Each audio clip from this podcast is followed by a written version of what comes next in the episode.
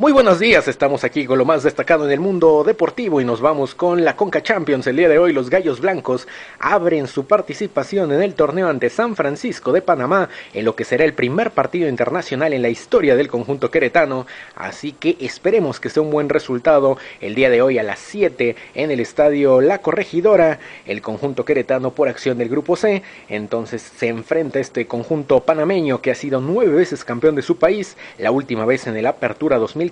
con lo cual consiguió su pasaje a esta Conca Champions y también fue subcampeón del Clausura 2015, mismo resultado que tuvo el conjunto queretano en nuestro torneo. Cabe destacar también que el conjunto de verdes de Belice completa este grupo C y recordando que solamente el primero de cada grupo accede a lo que es la fase de cuartos de final. También el día de hoy en el grupo A el conjunto de Santos, el campeón del fútbol mexicano, se enfrenta al W Connection de Trinidad y Tobago, mientras que en otras cosas también en la Copa MX el día de hoy algunos partidos, el más destacado Cruz Azul ante Venados y Atlante ante Pachuca. Por otro lado, en la Copa Libertadores el conjunto de Tigres ya está en Buenos Aires para que el día de mañana busque hacer historia ante River Plate de Argentina, recordando que en el Volcán empataron 0 por 0, mientras que en el fútbol europeo el día de hoy también ya se consiguen las plazas para la fase de playoff en la Champions. El conjunto del Ajax de Holanda recibe el Rapid de Austria. En el partido de ida en Viena terminaron 2 a 2,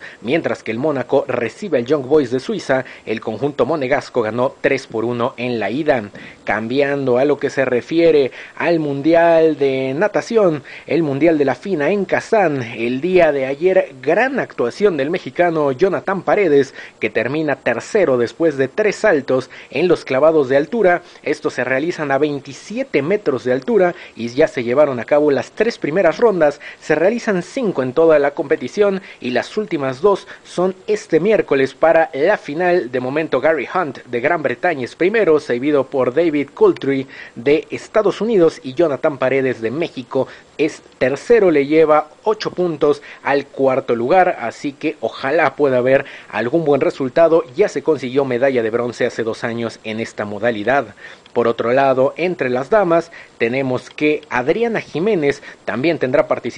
el día de hoy en los clavados de altura. Son cuatro rondas de 20 metros para las damas y también hay oportunidades de medalla. En lo que se refiere a la natación, el día de ayer caen dos récords mundiales en las finales. El primero en los 100 metros mariposa, Sara Sjörström de Suecia se queda con el récord mundial en los 100 metros mariposa, medalla de oro a sus 21 años, ya ha sido tres veces campeona del mundo, ya había conseguido también el récord mundial en la semifinal y ahora lo vuelve a romper en la final. Además de esto, también en los 200 metros combinados para mujeres, Katinka Hoshu de Hungría también consigue la medalla de oro y el récord mundial. También para completar la actividad en los 100 metros pecho para hombres, el poseedor del récord mundial Aram Piri de Gran Bretaña superó al campeón olímpico Cameron Vandenborg de Sudáfrica, mientras que en los 50 metros mariposa para hombres, el francés Florent Manadou se quedó con la victoria superando al brasileño Nicolás Santos. Para Radio y TV3 les habló Fernando Cázares.